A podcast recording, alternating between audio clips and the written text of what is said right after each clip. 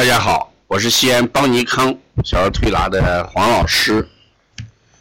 读一本好书，收获的是智慧，形成的是技能。胸有诗书气自华，身怀绝技闯天涯。今天我们一起学习的是《灸法奇书》大宋斗才的扁鹊新书的第九讲。在扁鹊新书上卷里边有这么一篇文章，叫《药之缓急》。说医者若不明用药时机，于重症不知用浊艾丹附，中医败矣。那这一句话讲的就是说，医生分不清楚用药的时机。对于重症都不知道用浊艾或者丹附，就是我们所讲的丹药跟附子，中医败矣，中医一定会治疗失败的。所以在这个药之缓急这一篇里边有一段话：夫病有深浅，治有缓急。若疾病用缓药。是养杀人也，缓病用急药是逼杀人也。用缓药看起来是养人，养人也会杀人；对缓病用急药是逼人，是杀人。用医愈病不能避其和名，亦不能避其。当用何药？更以温平温平视之。一般的医生呢，分不清什么病，也分不清用什么药的时候，用了一些不疼不痒的温平之药。这样会出现两种情况：一种情况是，如果缓病还可以，涉遇大病。则为物不小，故名养杀人也。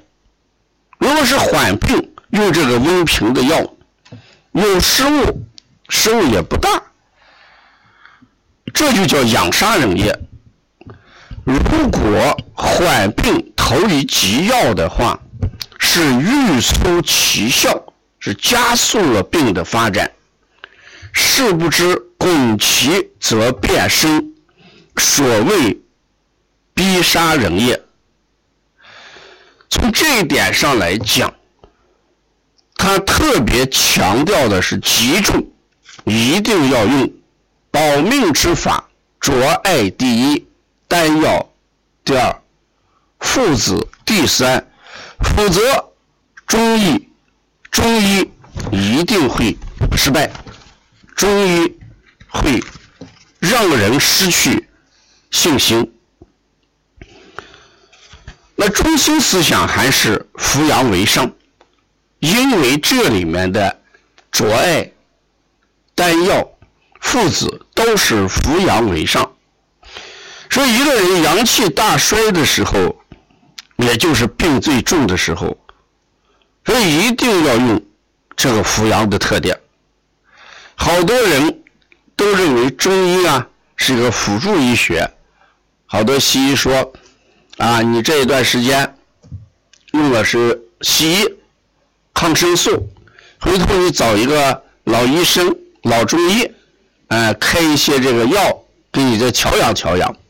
都认为中医是调养是辅助医学，但真正在危重哎病症面前，它的效果效如伏骨，用了一个效如伏骨。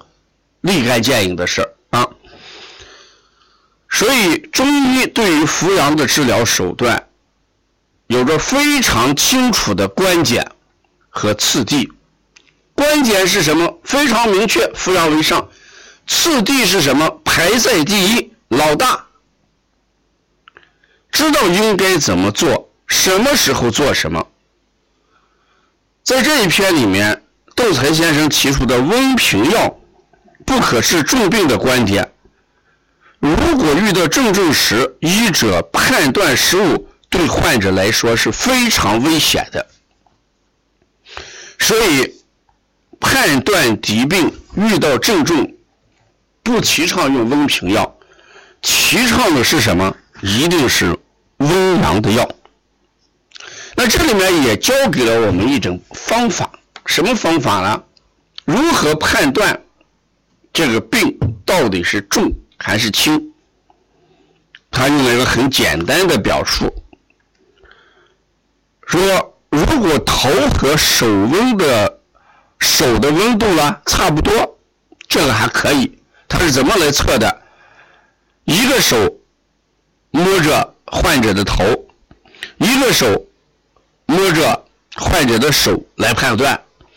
如果头跟手的温度差不多，那这个病还可以；如果头比较凉，手比较热，那这个问题不大，一定会往好的方向发展。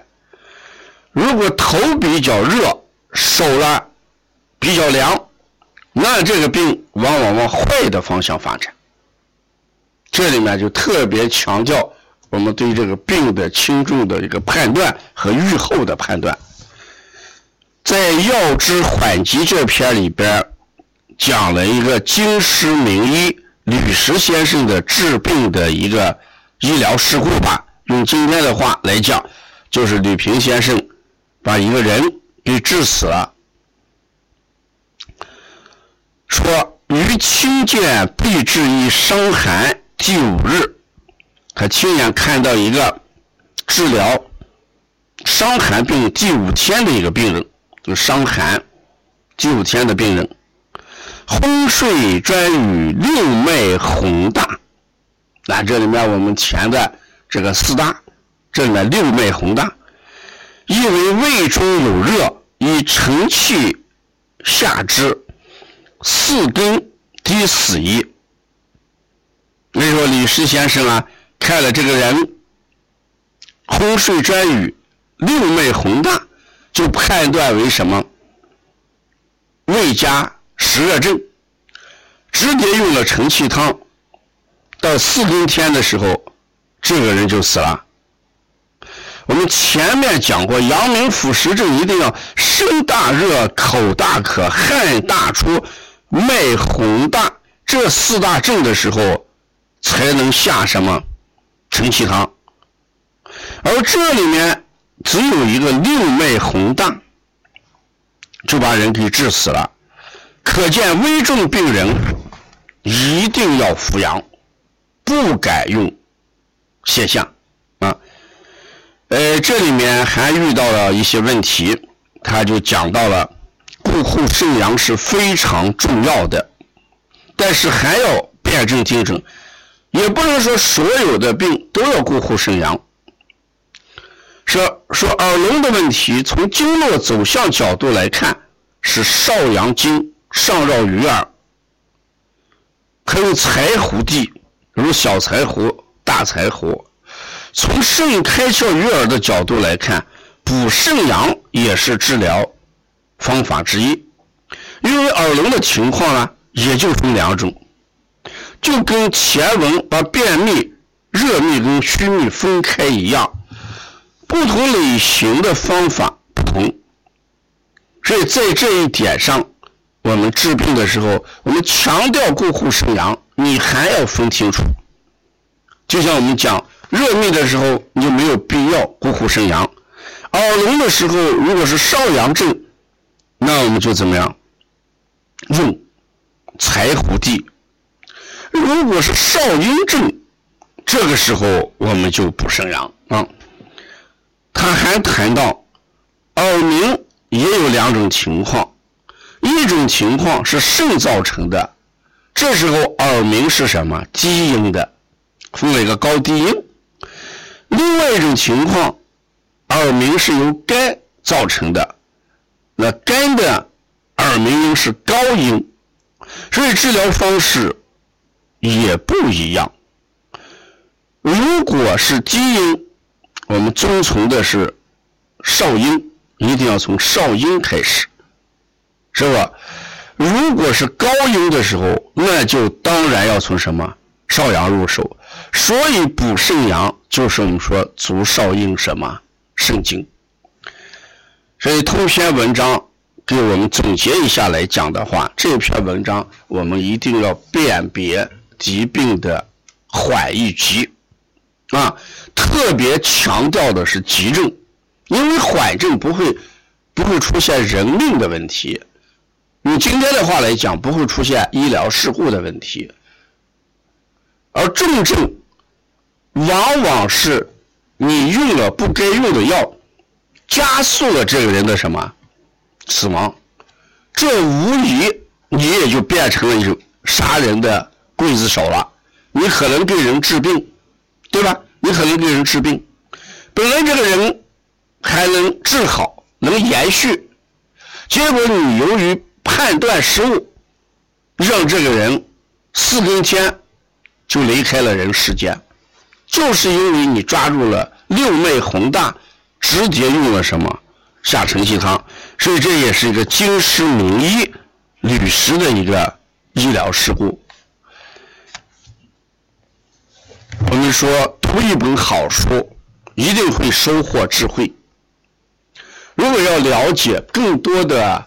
扁鹊新书，这个灸法奇书的话，啊，我们要关注第十讲。谢谢大家。